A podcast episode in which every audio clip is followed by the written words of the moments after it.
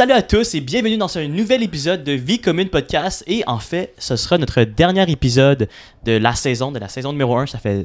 Ça, ça passe tellement vite. Euh, nous sommes avec Ellie et moi, Anto, euh, comme d'habitude, mais comme invité spécial d'aujourd'hui, nous avons Jean-François, notre prêtre préféré.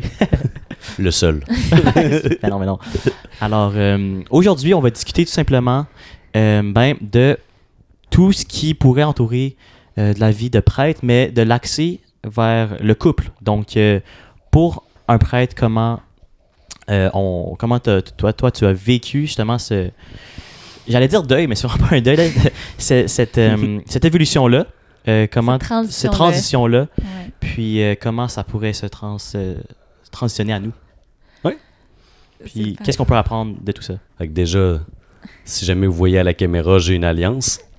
Donc, il y a, quand, tu parles de la, vie de couple, il y a vraiment quelque chose, pour ceux qui connaissent pas trop, là, dans la vie consacrée, par exemple, les religieux, les religieuses, ou lorsqu'on est prêtre, je pense pas mal tout le monde sait que normalement, on choisit le célibat. Je dis normalement parce que je sais que euh, des personnes peuvent avoir des doutes. Donc, un religieux s'engage à la chasteté, la pauvreté et l'obéissance. Et justement, dans mon parcours, ben, j'avais connu le fait de côtoyer quelqu'un. J'ai eu une copine pendant, disons, le, les- parce que j'ai eu quelques copines dans ma vie, tu sais, un moment donné, pendant deux semaines, euh, quand j'étais adolescent, à 16 ans, après ça, euh, deux mois et demi, puis là, je disais, non, je pense pas que ce soit la bonne personne. Et finalement, j'ai rencontré quelqu'un, j'ai été deux ans et demi avec cette personne-là.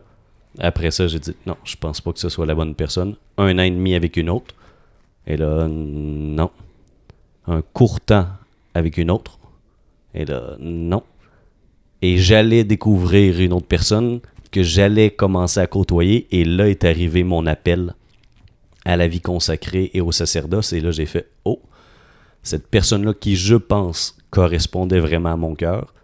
Parce que par les autres expériences, je connaissais un petit peu plus quelle personne pourrait euh, vivre une belle vie avec moi et avec qui je pourrais vivre une belle vie. Et là, c'était, mais là, il y a quelqu'un d'autre qui frappe et qui dit Salut, est-ce que ça te dirait qu'on qu'on vive ensemble? Je blague un peu, mais ça a été ça. Puis là, je pourrais vous raconter si vous le jugez pertinent, mais à un moment donné, de dire Ok, il y a cette personne-là, Anne-Marie, qui, je pense, aurait pu être la femme de ma vie. Et là, il y a Dieu qui m'appelle à quelque chose. Et je suis libre. Je suis pas obligé. Est-ce que je le choisis? Oui, non. Et ça m- m'invitera à renoncer, par exemple, à Anne-Marie si je le choisis. Ouais. Et bon, c'est ce que j'ai fait. Puis comment, euh, à ce moment-là, comment tu l'as annoncé à Anne-Marie? Ce qui est, ce qui est drôle, c'est que le soir même où je vis cette rencontre-là, ben, puisque j'allais travailler normalement le vendredi, je devais descendre en Beauce. Ben là, le jeudi, j'avais organisé une soirée avec Anne-Marie. On allait souvent soigner les pauvres avec Gilles Kegel, un infirmier de la rue dans la basse ville de Québec. Donc ça montrait la beauté de son cœur. Elle, elle allait faire du bénévolat auprès des pauvres. Elle m'avait fait rencontrer Gilles Kegel, l'infirmier de la rue, qui a rencontré Mère Teresa et qui a dit c'est ça mon appel. Et donc il a Ah fait ça lui avec les pauvres de la ville de Québec. Ça vaudrait la peine de le rencontrer. euh, Je pense qu'il commence à être très âgé. là. Je pense qu'il n'est pas décédé. mais c'est un homme avec un cœur. C'est une mère Teresa Wow. masculine euh, ici au Québec. Et donc j'allais faire ça, je pense, le jeudi soir avec Anne-Marie. Donc là, puisque je dis euh, on est mercredi soir, jeudi soir, le rassemblement commence à Sherbrooke. Donc je pourrais pas être avec Anne-Marie. Fait que là, j'appelle Anne-Marie et je lui dis Salut Anne-Marie, on avait prévu faire ça.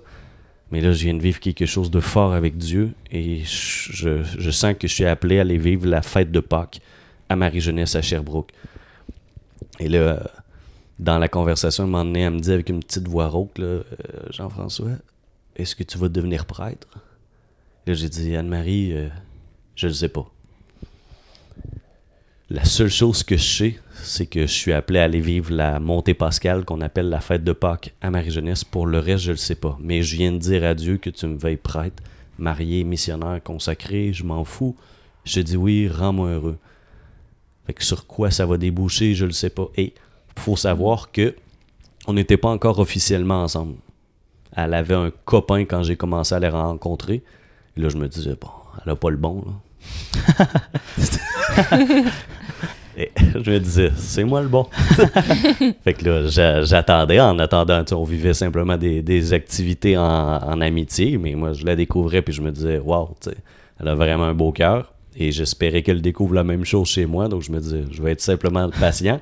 Mais donc, je lui avais jamais rien dit particulièrement par rapport à ça. Et là, dans ce téléphone-là, je lui dis d'ailleurs, Anne-Marie, pour que tu saches, je ne suis pas indifférent à ta personne. Et là, elle me dit, ben justement, j'espère que je révèle pas trop d'intimité. En tout cas, Non, elle, ben, je pense à elle, là, tu sais, Ah. en tout cas. mais- là, elle me dit, ben justement, j'ai laissé mon copain il y a trois semaines et je te l'avais pas dit. Fait que là, moi, ça fait, Hmm, intéressant. Mhm. Donc, elle est disponible. Je vais aller vivre la fête de Pâques. Puis après ça, probablement que c'est ça. Le Seigneur m'appelle à me marier avec Anne-Marie. Excellent, tout est réglé. C'était ça le signe finalement. Ouais, mais c'était ouais, c'était un peu ça. C'était Ouais, Seigneur, tu fais bien les choses. Tu me demandes un oui. Et finalement, ça va déboucher comme je le veux. et là, je suis allé vivre la fête de Pâques. Et là, ça a été le dimanche, là, en quittant à la, à la messe du dimanche, je disais, moi, l'année prochaine, euh, je, je reviens ici.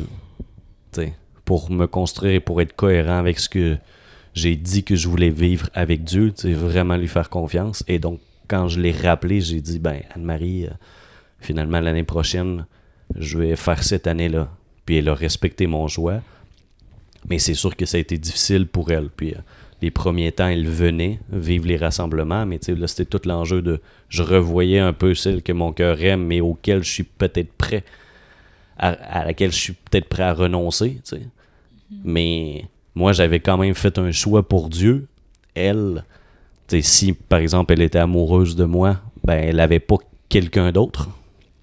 Moi, j'avais un peu un quelqu'un d'autre, la communauté, la- la- me mettre à la suite de Dieu en me disant je sais pas si je vais revenir avec elle ou non. Mhm. Et donc, ça a été tout un défi à un moment donné de, de faire le choix de peut-être moins se voir pour faire un bon discernement. Et finalement, ben là, je pourrais vous raconter, mais l'appel à la vie consacrée et au fait de devenir prêtre est devenu plus clair. Et là, ça a été de dire, ben voilà, je ne reviendrai pas. Qu'est-ce qu'on se donne comme balise pour être capable de savoir si la personne envers qui je veux m'engager est la bonne personne? Et ça, pour moi, je trouve que c'est c'est une méga grosse question et qui est importante. Et je ne sais pas à quel point de nos jours on, on prend le temps de faire ce discernement-là avant de s'engager. Et là, c'est là que ça, ça pointe la réalité concrète de la vie de couple, de dire qu'est-ce qu'on fait comme choix, qu'est-ce qu'on veut comme solidité de couple? Parce qu'on peut très bien dire on essaie et on verra. Si ça lâche, ça lâche. Moi, j'ai pas été éduqué comme ça. Moi, j'ai vu mes parents qui ont attendu 5 ans avant de se marier et qui ont vécu le fait de ne pas avoir de relation sexuelle avant le mariage. Ma sœur Annika, elle a vécu la même chose. Et la plupart des gars l'ont quitté quand ils disaient Moi, je vais attendre jusqu'au mariage. Jusqu'au dernier qui a dit Annika, j'ai pas vécu ça avant. Mais je veux te connaître plus. Et ce que tu demandes, c'est très exigeant. Et je sais pas si je suis capable de le vivre. Mais je veux le vivre pour te respecter. Je vais avoir besoin de ton aide. Et ça, ça a été un super bel échange. là. Moi, j'avais euh, peut-être euh, 14-15 ans quand ma soeur était en crise en disant est-ce qu'il va me revenir ou il va me quitter comme les autres? Et le gars qui descend de l'île d'Orléans, qui s'en vient en Beauce, et là, qui a deux heures de discussion avec ma soeur et je la vois remonter toute rayonnante, qui dit tu sais, il a dit oui à m'attendre. Mais là, ça montrait la solidité du gars. ça allait devoir s'éprouver dans le temps, mais c'était solide.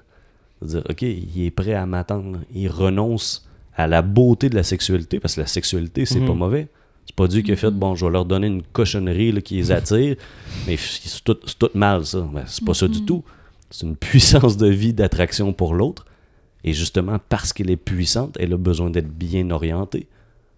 Parce qu'on peut s'offrir, se donner à l'autre dans, dans l'union des corps, et c'est très attirant. Il y a un plaisir qui est associé à ça.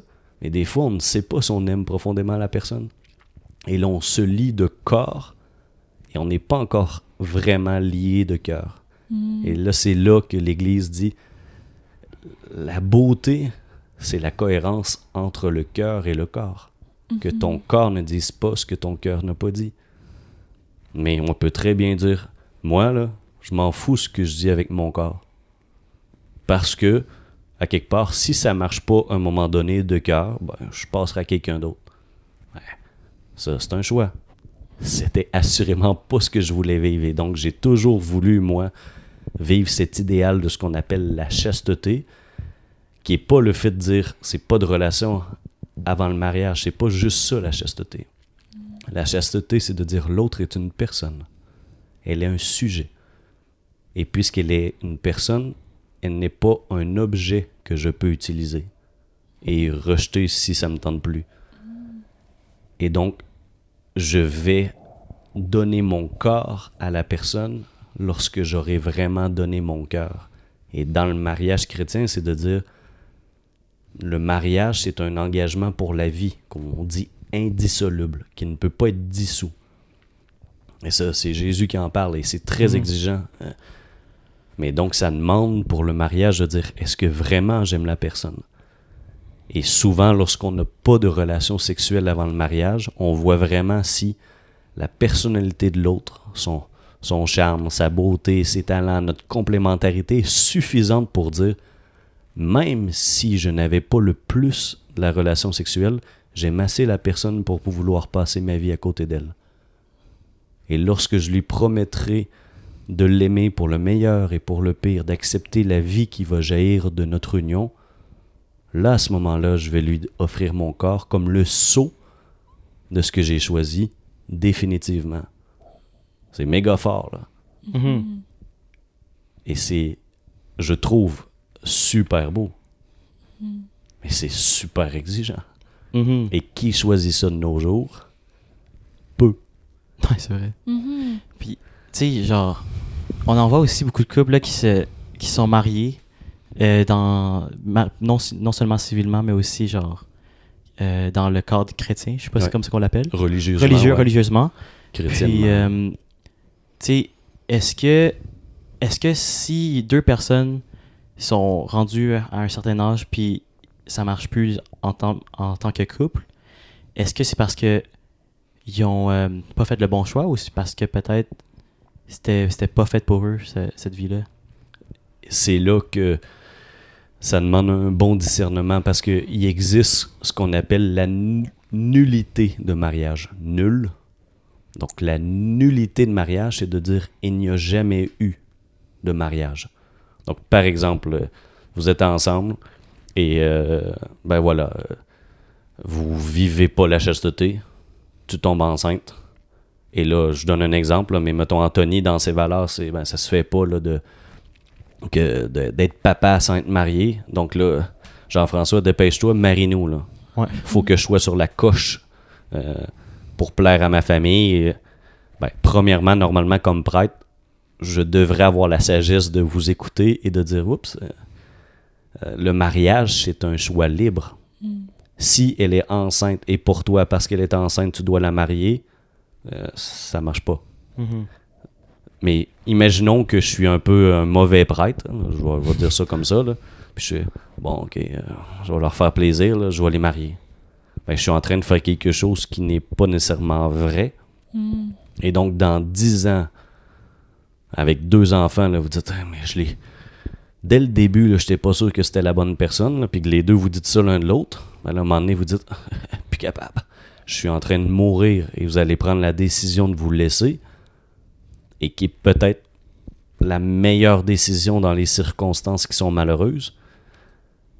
Ben, là, il y a quelqu'un qui pourrait, avec vous, regarder la façon dont vous êtes marié et dire mais finalement, vous ne vous êtes jamais marié. Vous n'étiez pas libre. Et donc, votre mariage, il est nul. Il n'a jamais eu lieu. Parce que vous ne vous êtes pas dit oui librement. Donc ça, tu pourrais te ma- remarier après ça, Ouais. si on accorde la nullité de mariage. Exact. C'est la première fois que j'entends ça. Ouais. Mais civilement, non, j'imagine. Ben, civilement, c'est relativement facile d'être divorcé. Mhm. De dire, ben voilà, on avait un contrat et là, on termine le contrat. Et il y a des clauses. Bon, ben, on a partagé des choses, on va se départager nos biens. Puis, ben voilà, fais ta vie, je fais la mienne. Civilement, c'est relativement facile. Mhm. Religieusement, si le mariage, il est vrai, c'est impossible. Il est indissoluble. la seule condition pour que des personnes puissent se séparer, c'est de dire peut-être qu'elles ne se sont jamais vraiment mariées. Est-ce qu'on peut se remarier à l'église quand, euh, justement... Quand il y a une nullité de mariage, oui. Moi, je connais quand même plusieurs personnes qui Ah ouais. ont vécu une union, tu sais. Ben, je, je pense à votre autre témoin là, que vous avez eu. J'avais écouté un peu un extrait. Ben, imaginons, là, euh, le, le choix était pas, euh, mettons, parfaitement libre. Là, je, je- je vais sortir là, de, de l'ancien témoin parce que j'ai pas, j'ai pas tout écouté. Fait imaginons quelqu'un qui se marie dans la contrainte, là, parce qu'il y a un enfant qui a jailli de leur union. Ben, là, on pourrait faire une enquête et dire, ben, finalement, il n'y avait pas les conditions nécessaires. Et donc, oui, le mariage est déclaré nul. Il n'y a jamais eu de mariage. Donc, t'es pas marié. Hmm. Ah donc, ouais. tu peux te marier. C'est pas te remarier. C'est tu peux te marier pour la première fois parce que malheureusement, la première fois, tu as pensé que tu t'étais marié et tu ne t'es pas marié. Donc, c'est la nullité et non Mhm. pas la, le l'annula... Bon, en tout cas, Ouais, ouais, ouais. vous comprenez le concept, c'est dire il n'y en a pas eu. Donc, puisqu'il n'y en a pas eu, tu peux. Même s'il y a eu des enfants. Mais, tu sais, je pense que l'idéal que l'Église euh, propose toujours, c'est de dire prends le temps avant. Ouais. Avant de te marier, prends le temps de discerner. Et c'est là que moi, comme prêtre, si on me demande de marier quelqu'un, ça va être de dire je vais être exigeant envers vous. Là. Je sais pas si je vais vous marier. Et, et moi, il n'y a rien de pire. Là. Je, je suis un jeune prêtre. là. J'ai été ordonné en octobre 2019. Mais il n'y a rien de pire que de me faire approcher par quelqu'un pour dire ben voilà, on se marie à telle date. Peux-tu nous marier? Parce que là, moi, c'est dire attends, on a déjà réservé l'hôtel. ouais, mais c'est parce que je sais pas si finalement vous êtes vraiment fait l'un pour l'autre et c'est vous qui allez pouvoir me le dire. Mais j'ai besoin de cheminer avec vous pour dire tu sais, qu'est-ce qui fait que tu veux la marier? Veux-tu vraiment lui être fidèle? Sais, ça va comment maintenant là? Es-tu fidèle en pensée déjà? Ou tu regardes déjà quelqu'un d'autre? As-tu appris à être maître de tes passions? Ou ce sont tes passions qui te dominent, qui te maîtrisent? Parce que, comme époux, tu vas continuer de trouver des femmes belles et peut-être plus belles que ton épouse. Et surtout, si ton épouse donne la vie, ben, ça se peut que son corps se transforme. Puis si toi, t'as classé que des vergetures, c'est dégueu, ben, tu vas flusher ta femme. Parce qu'elle a des vergetures, parce qu'elle a donné la vie. Chapeau. Ou si elle est malade, simplement. Ouais, Ouais. elle est malade ou qu'il y a une crise dans le couple ou peu importe. Tu sais. Et donc, c'est ça que l'Église vient essayer de sonder dans la préparation au mariage. Et trop souvent, il y a eu des formules de bon, OK, vous voulez ma- vous marier, nous, on demande là, trois cours de telle affaire, et là, les gens, ils font les cours. là, tchic, tchic, tchic. Mais il n'y a pas eu de, de questionnement profond sur est-ce que tu saisis l'importance de cet engagement-là qui est indissoluble, qui est pour la vie, pour le meilleur et pour le pire, est-ce que tu le choisis en connaissance et en conscience? Et si tu ne l'as pas choisi, je pense que tu es mieux de réfléchir et je ne te marierai pas. Et ça, c'est déjà arrivé que des prêtres, des fois, fassent ça et disent Je pense pas qu'il y a mariage. Mais c'est rare. Ça doit être rare parce que. Je, je pense que c'est assez rare, Ouais. mais je crois que c'est déjà arrivé que là, à ce moment-là, des couples disent Il veut pas nous marier, on va aller en voir un autre. C'est ouais, sûr. C'est sûr. là. C'est sûr. Et là, on peut magasiner un autre prêtre qui, lui, soit est surchargé, puis il dit ben, OK, vous avez fait les cours, bon, ben, je vous marie, mais qui a peut-être pas le temps de s'investir pour creuser, et ça donne parfois des mariages qui finalement sont nuls. Hmm. Fait que, tu sais, on est dans une époque où il y a tellement de divorces que moi, c'est sûr que je suis dans une optique de dire attends un peu là. Mhm. Moi, j'ai pris six ans avant de discerner ma vocation pour devenir prêtre. Ben, un couple qui veut se marier après trois mois, je dis pas qu'il faut attendre six ans, mais il faut au moins creuser les fondements pour voir s'ils savent ce dans quoi ils s'engagent et qui est à quelque part une relation avec Dieu suffisante pour dire ben voilà, on se marie chrétiennement parce que le Christ est dans notre vie. Et ça aussi, des fois, on se marie pour la robe, pour l'Église, Mhm. mais on se marie pas pour être un témoin de l'amour de Dieu, parce que la mission profonde du couple, comme chrétien, c'est de dire, ben voilà, Dieu est communion de personnes. Dieu est trois personnes parfaitement unies, le Père, le Fils et l'Esprit Saint. Le Père aime tellement le Fils qu'il se donne totalement à lui. Le Fils accueille cet amour fou total du Père et il se redonne à lui en échange, sans condition, sans, sans frein. Et cet amour entre le Père et le Fils est tellement intense et vrai que c'est quelqu'un. L'amour échangé, c'est l'Esprit. Et donc, c'est une communion de personnes et le couple humain est à l'image de Dieu, quand on reprend la Genèse, là, à l'image de Dieu, il les créa, hommes et femmes, il les créa. La différence des personnes, mais qui dans leur union dit quelque chose de la réalité de Dieu, ils ne sont pas pareils, ces deux personnes, mais qui s'unissent et qui deviennent un. Et leur don mutuel est tellement fort et vrai qu'il engendre un autre être. Et cet enfant-là vous est confié pour le rendre beau et plus beau que ce qu'il était à la naissance. Et donc, c'est ça un peu la vocation du mariage, c'est de dire, quand je vous regarde, là, ben, est-ce que vous me donnez le goût de Dieu? est-ce que vous me parlez de la communion des personnes dans le don, dans le respect, dans l'acceptation de la faiblesse de l'autre et dans la, le prendre soin jusqu'au bout? Mais c'est super beau, ça. Est-ce qu'il y a des couples qui viennent te voir justement pour parler de leurs problèmes de couple ou qui pensent au divorce mais qui veulent pas arriver jusqu'à là? Nous, on a, dans, dans la communauté, on a une mission principale auprès des jeunes de 15-30 ans. Donc, de nos jours, tu sais, c'est rare qu'on est marié avant 30 ans. Ah ouais? Ah ouais? J'aurais pensé que non. Quand ceux qui vont aux études, qui poursuivent longtemps. Moi, j'ai j'ai marié une de mes amies qui, avec qui j'étais au cégep Pour les prix Ah. et bourses, dans le et qui est maman de deux enfants. Ils, étaient, ils avaient déjà leur vie. Là. Elle, elle portait le désir d'être mariée, mais lui était pas prêt.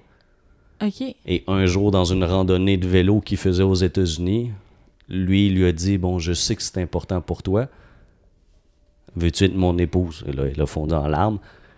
Mais elle n'avait pas vécu, peut-être selon son idéal. Elle aurait aimé être mariée, peut-être dès le début. Mhm. Mais lui ne voulait pas, et donc ça s'est fait plus tard. Donc là, j'ai marié un couple qui avait quand même une certaine expérience de vie. Et, euh, et j'ai. parce que je suis avec vous, là, j'ai pas le temps de réfléchir, mais il me semble que j'ai marié que- quelqu'un d'autre, mais j'ai pas une grande expérience parce que je suis pas en paroisse. Sais, habituellement, les mariages se font dans les paroisses. Donc moi, c'est beaucoup plus dans l'amitié avec des couples qu'à un Ah, moment donné, ils vont finir par me demander. Et là, j'ai j'ai deux amis, un jeune couple qui cheminent ensemble, et là, ils m'ont appelé récemment pour dire est-ce que tu accepterais de nous marier? Et là, à la différence, c'est qu'ils sont déjà préparés par quelqu'un d'autre. Ils me disent est-ce que tu acceptes d'être le prêtre? Et là, déjà, il faut que je vois si je peux. Et là, ça va être pour moi de dire ben, attends un peu, là. Ils vivent une préparation avec d'autres personnes, mais au final, je suis aussi imputable de sonder s'ils sont bien mariés. Donc, c'est pas la formule la plus simple, peut-être, que de dire ben voilà, ils sont préparés par quelqu'un d'autre et moi, finalement, je, je pose le sceau du sacrement. Si je dis oui, il faudra que, que je m'assure est-ce que je célèbre un mariage? Oui ou non? Donc, euh, ça m'arrive, mais peu pour l'instant. Euh, à cause de notre réalité de mission auprès des jeunes et qui sont relativement jeunes. Fait que je suis content de savoir que vous dites que 30 ans, c'est vieux, là. Ouais. Euh, ben, pour Ben- se marier, j'ai l'impression que c'était plus tôt que ça. Ouais, moi j'aurais plus l'impression que on se marie plus. Ben, habituellement, euh, c'est ça. je comprends. Ouais, c'est ça, on se marie plus. On t'a invité pour se nous marier en live. C'est l'heure de sortir la petite boîte. c'est ça. Ah, ok. C'est c'est vrai, j'avais oublié. Ah. tu dirais oui? Ben oui, 100%. Puis on s'est déjà demandé, c'est justement pour euh, les parents d'Anthony, c'était vraiment important la préparation au mariage. Mhm. Ils ont même, euh, je sais pas si tu as vu sur le frigo, on a comme un pamphlet, c'est un pamphlet là. Ouais. Puis dans le fond, comment ça se passe le mariage, puis euh, ouais, comment la préparation. Puis c'était vraiment important. On a eu justement un dîner, puis lui nous demandait est-ce qu'on est ouvert à se marier, puis tu sais, chacun c'est quoi la définition du génial. mariage? Tu puis- diras bravo à tes parents. puis même pour ma mère, tu sais, elle, justement, comme tu dit, c'était comme trois cours. Puis, euh, tu sais, clairement, elle, le mariage, c'est vraiment une définition que c'était pour la vie. Hmm. Puis dans le fond, son ex-mari, c'était pas ça du tout, tu sais. Fait que là, je pense que justement, elle, elle aurait aimé ça être encore plus préparée, puis des mois pour vraiment être sûre que pour lui, le, le mariage, c'était pas une option que ça se terminait. Ouais. Fait que, tu sais, nous, on a justement parlé de ça avec les parents d'Anthony, puis Ouais. euh, ouais, c'était vraiment intéressant. Ouais, c'était le fun. Euh, c'était vraiment pour s'assurer que, genre, on ait les. Ben, tu sais, justement, est-ce que, premièrement, comme. Là, c'était juste un cas pour, genre, ah, qui ont chill ensemble, puis des. Ouais. Mais où c'était, genre, vraiment, on, on se voyait pour. euh, Pour quelque Pour- chose de construire quelque chose. qu'on qu'on construit quelque chose, puis Mhm. qu'on étende. Si, si on sait ça qu'on désire, ben, qu'on étende des bonnes bases. Ouais. Dès le début. Puis il nous a dit, tu sais, tout le monde a des défauts. Euh, tu sais, puis des fois, l'herbe est pas tout le temps plus verte chez le voisin, tu sais. Fait que c'est vraiment de travail. Il a pas dit ça, mais ça voulait dire ça. là. Ah, oui. C'est- comme de travailler avec la, la même personne. Puis Ouais. tu sais, tout le monde a des qualités, tout le monde a des défauts. Ouais. Puis c'est vraiment de, de traverser ça ensemble. Mm. Ouais. C'est intéressant parce que euh, mes parents, j'ai vraiment eu un peu comme, un, comme toi, un background de parents et même de frères et sœurs qu'ils voyaient le mariage euh, comme ça, comme Ouais. tu le voyais. Euh, puis que c'était super important de peu importe ce qui arrivait pendant le mariage, de- d'avoir des bonnes bases, puis de- d'essayer de régler ça. Donc, j'ai toujours eu des modèles qui étaient super solides. Ouais. Euh, tandis que pour toi, C'était pas du tout ça. ouais, c'est ça. Ouais. Est-ce que ça se raconte un petit peu, je, Oui, sans, oui, sans toi libre, mais donc Oui, j'ai compris que ta 100%. maman euh, Ouais, a ben- dû se séparer, euh, s'est séparée de ton papa, mais alors qu'il était marié religieusement. Non, même pas. Dans le fond, euh, mon père et ma mère se sont jamais mariés. Ok. Tu sais, Ma, ma, ma mère, elle voulait, mon père voulait pas. Après, mon père voulait, ma mère voulait pas. Ça a duré comme 21 ans. Là, ensuite de ça, euh, elle a rencontré un homme. Elle, c'était vraiment important. Elle voulait se marier au moins une fois. Mais lui avait déjà été marié. Euh, puis dans le fond, là, c- je me dis que ce serait comme un mariage nul, si on creusait, avec ta- définition, parce qu'eux, ils se sont mariés pour partir de chez leurs parents. Ah ouais. Fait que c'était pas nécessairement par amour, tu sais. Fait que là, après ça, eux se sont mariés. Mais là, étant donné qu'il lui avait déjà été marié, ils se sont mariés. Ils se sont dans- mariés civilement seulement. Ouais, dans une petite chapelle, tu sais. Mais elle, c'était vraiment important. Fait que euh, le célébrant était habillé en prêtre. Puis, tu sais, la chapelle ressemblait à une église, tu sais. Fait que ça, c'était vraiment important pour elle. Puis, après 10 ans, lui, il a demandé le divorce parce qu'il voulait du renouveau, tu sais. Puis là, ensuite, sais, ça s'est terminé, tu sais. Ouais. Fait que grande déception. hein. Oui, 100% pour le mariage, tu sais. Puis, ouais. Fait que je trouve que la préparation au mariage, c'est pas nécessairement tout le monde qui connaissait. Tu sais, moi, c'est la première Mhm. fois que j'entendais ça. Puis, je trouve que c'est une bonne idée parce que le mariage, c'est pas juste quand ça va bien, c'est aussi quand ça va très mal, mais que tu choisis quand même à tous les jours de choisir cette personne-là, tu sais. Et et tu sais, pour réussir à choisir quand ça va mal, ça prend des bases super solides. Et Mhm. tu sais, Jésus va donner un exemple, et on, on a quelque chose de très parlant ici au Québec, là, mais de dire, voilà, tu sais, si tu veux que ta maison tienne, elle doit être bâtie sur le roc. En vivant trop rapidement ensemble, puis là, je veux pas porter de jugement, mais c'est que c'est que c'est beaucoup plus difficile de dire est-ce que j'aime vraiment la personne pour qui elle est, alors que j'ai déjà ce lien, cette attraction de corps. Et tu sais, lorsqu'on se donne à l'autre, c'est extrêmement puissant. Et ça nous engage aussi émotivement. Et on est un. Tu sais, j'ai pas un corps, puis euh, des sentiments ailleurs de mon corps, puis un esprit en dehors. de- Je suis un. L'être humain est une âme incarnée. C'est pas deux entités, c'est c'est ça notre spécificité. Nous sommes un être avec un corps, un être animé, avec une conscience, une raison. Et aimer, c'est devoir renoncer. Aimer, c'est pas faire seulement ce qu'on aime. C'est d'accepter souvent de ne pas faire ce qu'on aime, mais de le choisir par amour. Faire la vaisselle. C'est très rare les personnes qui tripent. Mais on sait, ben voilà, on, on a choisi d'avoir un lieu qui veut être propre. Ben nos assiettes sont sales, nos ustensiles sont sales, les chaudrons sont sales. Si je veux que ma maison reste en ordre, ben il faudra que ça, qui est sale et qui traîne, soit rangé. Et pour le Ouais. ranger, il faut que je le nettoie. Donc, si je fais seulement ce que j'aime, je ne rangerai jamais la vaisselle et je la laverai pas. Qu'est-ce qui fait que je vais faire la vaisselle? C'est que je veux dire, il y a quelque chose de plus important qui est la propreté et donc je vais devoir renoncer à faire quelque chose d'agréable pour choisir ce qui ne m'est pas agréable. Mais on peut mettre de l'amour dans ce qu'on fait et nous, entre autres, à Marie-Jeunesse, ça a été un peu ça, tu sais, avec notre mission auprès des jeunes. C'est de dire, tu sais, cherche pas seulement à faire ce que tu aimes, apprends à aimer ce que tu fais. Tu peux apprendre à aimer faire la vaisselle, peut-être pas parce que c'est agréable en soi, mais parce que c'est une occasion très concrète d'aimer. Si tu fais la vaisselle en disant je sais que l'autre personne va être heureuse. Mhm. Donc c'est une manière d'aimer et ça motive un peu plus. OK? Les petites délicatesses. Tu sais quand on n'a pas euh, le plus de la relation sexuelle quand on se côtoie par exemple avant le mariage et qu'on prend la décision héroïque d'attendre. Ben là OK, on, on les aura pas nos soirées où on fait l'amour pendant des heures. Ben comment est-ce qu'on va la passer notre soirée? Qu'est-ce qui fait plaisir à l'autre? Qu'est-ce qu'elle apprécie? Et là, ça développe tout le romantisme, tout ce qui est nécessaire pour une vie qui traverse le temps. Parce que quand c'est difficile, quand j'ai pas le goût d'aimer l'autre, mais que j'ai choisi de l'aimer, j'ai toute une banque de je sais que ça, ça lui fait plaisir, que ça, elle apprécie. Et quand est-ce que tu l'as expérimenté? Dans toutes ces soirées où tu n'as pas passé ton temps à faire quelque chose de très agréable, la relation sexuelle, où tu as choisi de dire Ok, je vais me dépasser pour l'autre. C'est pas absolument essentiel. Il y a des couples qui peuvent fonctionner sans avoir eu ces bases solides, mais c'est beaucoup plus rare. Et c'est là que l'Église, qui, est- qui a 2000 ans d'expérience d'histoire humaine, dit En tout cas, nous, on est tous des êtres fragiles. On fait juste vous dire qu'il y a moins de chances que ça marche si vous n'avez pas éprouvé votre amour. Si vous pensez que vous êtes capable d'aimer alors que concrètement, actuellement, vous êtes amoureux. Vous n'êtes pas nécessairement en train d'aimer. Vous avez plein de passion, plein d'attirance, la personne est belle, est agréable.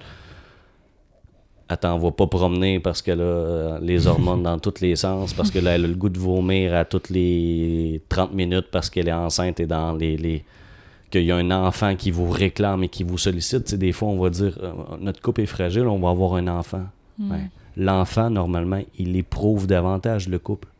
Il ne le solidifie pas en lui-même parce qu'il t'invite à te donner encore plus à quelqu'un d'autre qui est totalement dépendant et demandant dans les premiers mois.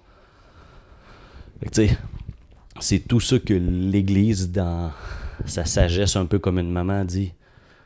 Si vous voulez ce beau projet dans la durée, donnez-vous des chances. Parce que vous êtes fragile. Parce que vous n'avez pas, normalement, une si grande capacité de vous donner, de renoncer à vous. C'est un apprentissage qui demande du temps. Et ça, faites-le avant pour voir si vraiment vous êtes prêt à aimer l'autre. Parce que bonne chance, quand ça va être dur, vous allez peut-être avoir le goût de dire c'est trop dur et je peux pas passer au travers, bye. Et ça, autant que possible, on veut éviter ça. Bon. Avant de continuer le podcast, nous avons un code promo pour vous pour 30% de rabais grâce à Polysleep, notre commanditaire euh, ici dans notre podcast.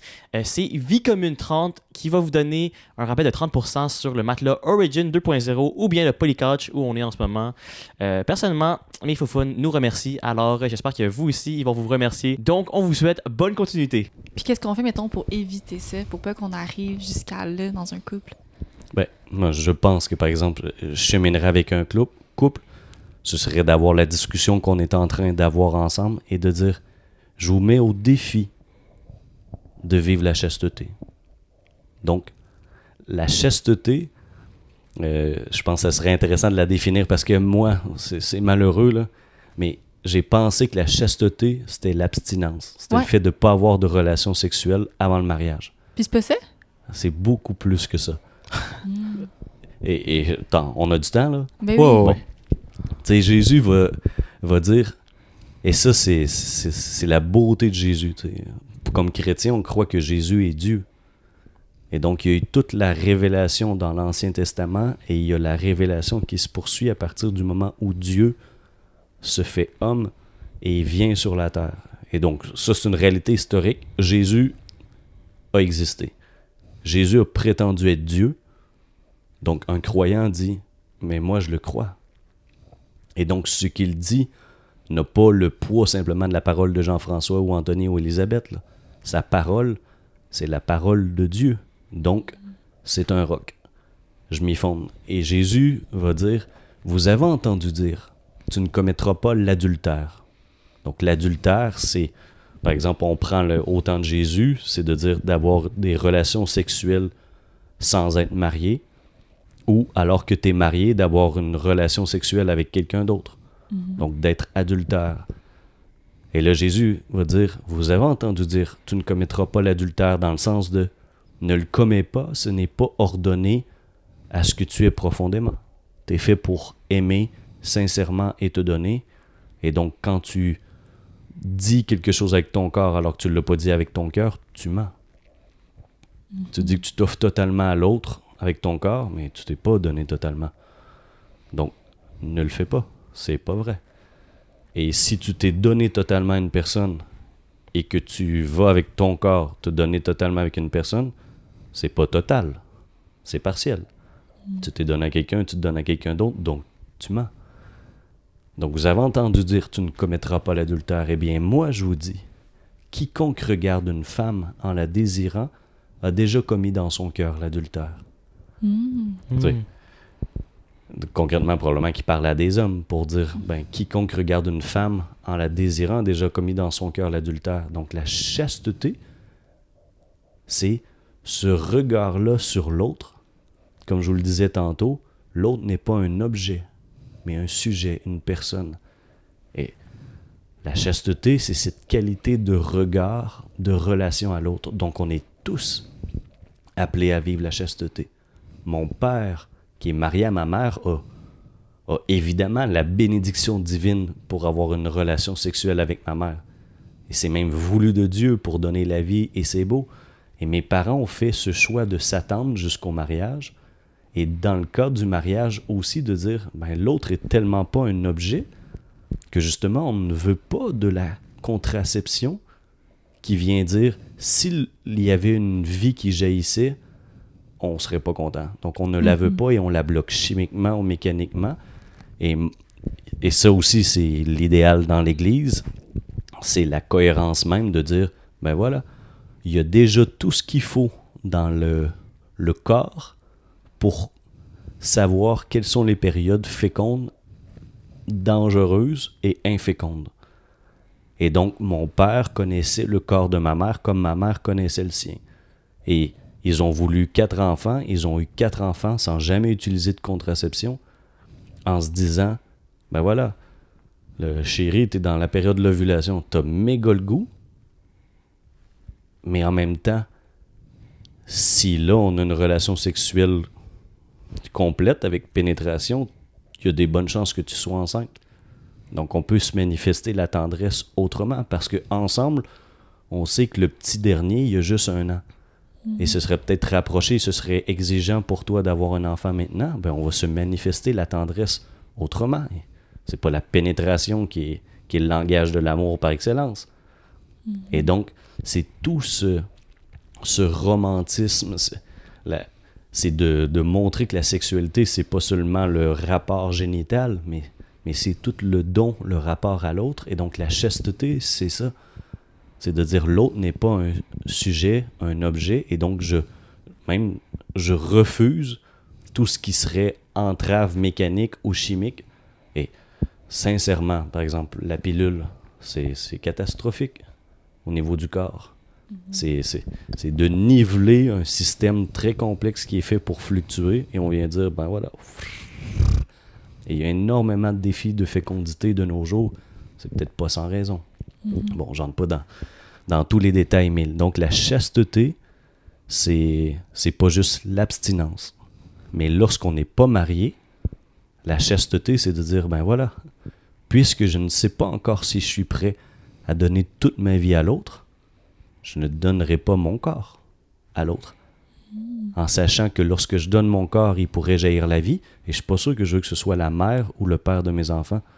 Donc pourquoi je dirais quelque chose avec mon corps que j'ai pas dit avec mon cœur? Donc avant le mariage, la chasteté implique aussi l'abstinence par cohérence. Mais ça, méga défi, là. Mais tu sais, moi, je pensais que la chasteté, ça voulait dire l'abstinence ou pas de pénétration. Et là, finalement, on- je pouvais tomber dans l'utilisation du corps de l'autre de différentes façons, mais qui n'étaient pas nécessairement cohérentes avec ce que j'avais choisi. Donc, tu sais, c'était tout sauf. Mhm. Euh, et donc, la chasteté, c'est vraiment euh, une, un don de soi, une attente de l'autre et un respect de l'autre, même dans la pensée. Et moi, là, je suis prêtre, je suis célibataire, j'ai pas de conjoint. Mais je peux être à la chapelle en train de prier et il se passe toutes sortes d'affaires ici. Mon film, il est parti. Et donc, Jésus qui va dire quiconque regarde une femme en la désirant a déjà commis dans son cœur la- l'adultère.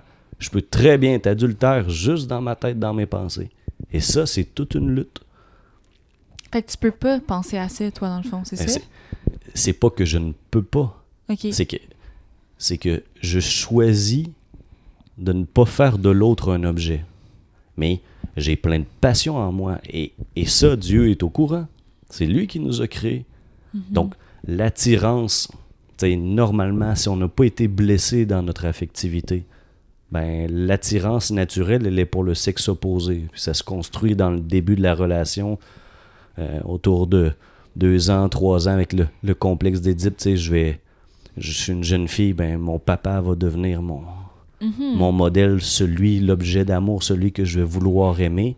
Puis à un moment donné, je vais comprendre, oups, il est déjà marié, je peux pas le marier. fait que là, il faut que je trouve quelqu'un d'autre. Et l'orientation naturelle qu'on a vers le sexe opposé, vers son papa ou sa maman, si on a un petit gars, une petite fille, ben, va se tran- transposer sur un autre être à un moment donné. Donc, mettons qu'on vit ça comme ça. Ben, moi, comme jeune garçon, je suis attiré naturellement vers les filles.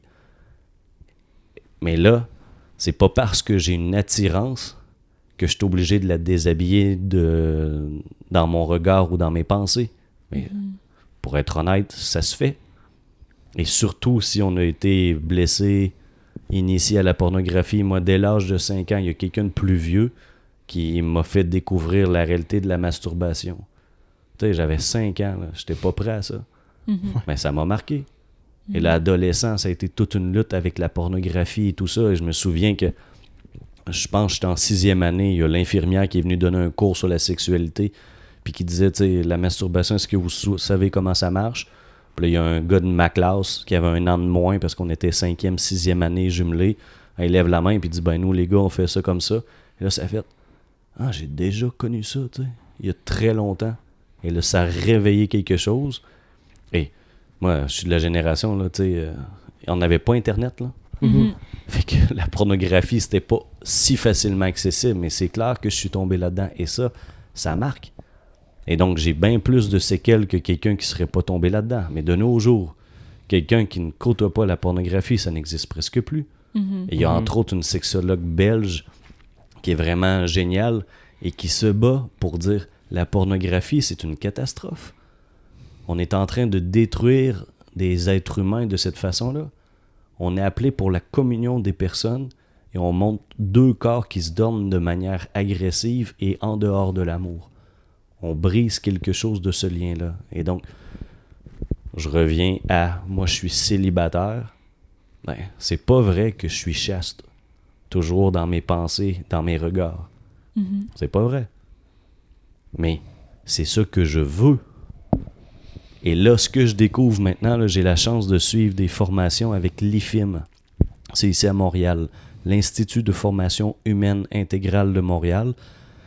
Et entre autres, celle qui a fondé ça, qui a été une des fondatrices de la psychoéducation, Janine Guindon. Elle était professeure d'éducation physique. Et je pense que c'était dans un collège de jeunes filles. Les jeunes filles venaient la voir, tu sais. Je m'aime pas. euh, Mhm. Moi, j'ai vu bien des filles là, où- qui ont leurs règles puis qui n'ont pas le goût de jouer au basket, là, ce que je peux comprendre. Ben, elle se retrouvait à avoir des discussions très profondes avec ces jeunes filles-là et elle a dit Je veux les aider. Et donc, elle a fait la psychologie. Et elle a poussé ses recherches et dans, entre autres, ses découvertes, c'est de dire les tensions que nous vivons se logent dans notre musculature. Et donc, les tensions sexuelles qu'on vit, c'est dans notre corps qu'on les vit. Mais on n'est pas simplement sans outils, on a un corps. Et donc, les tensions se délogent par des contractions musculaires intenses suivies de décontractions. Et avant, moi, je suis à la chapelle, Mhm. je m'imagine une affaire de l'ordre de la sexualité. C'est pas ça que je veux. Fait que je disais, non, non, l'autre personne n'est pas un objet. OK. euh. là, mais je me bats dans ma tête, là. J'étais à chapelle tout seul, puis Et c'est dur. Et là, maintenant, j'ai un outil que je n'avais pas et ça date de quelques mois là, que j'expérimente ça. Maintenant, je suis à la chapelle et là, pensée impure qui partent. Si je choisis de ne pas entrer là-dedans, là maintenant, je Donc, je suis à la chapelle et là, je force. Contraction musculaire intense, suivie de des contractions jusqu'à ce que. Ok, ça va. La pulsion est passée. Elle va revenir peut-être dans 14 minutes. J'aurai à rechoisir dans 14 minutes que l'autre n'est pas un objet. Et c'est une lutte, mais c'est un apprentissage qui est beau et, et qui est nécessaire pour toute personne humaine pour être capable d'aimer. Parce que concrètement, si vous vous mariez, là, ben, comme je disais, tu vas Mhm. avoir d'autres filles qui sont belles. Toi, tu vas voir d'autres gars qui sont beaux.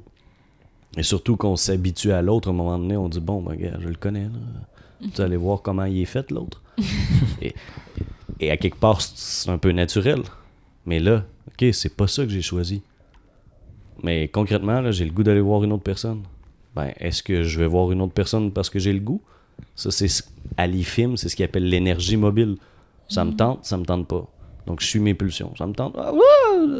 Ça me tente pas, je le fais pas. Hey, fais pas des êtres humains qui construisent du solide, ça.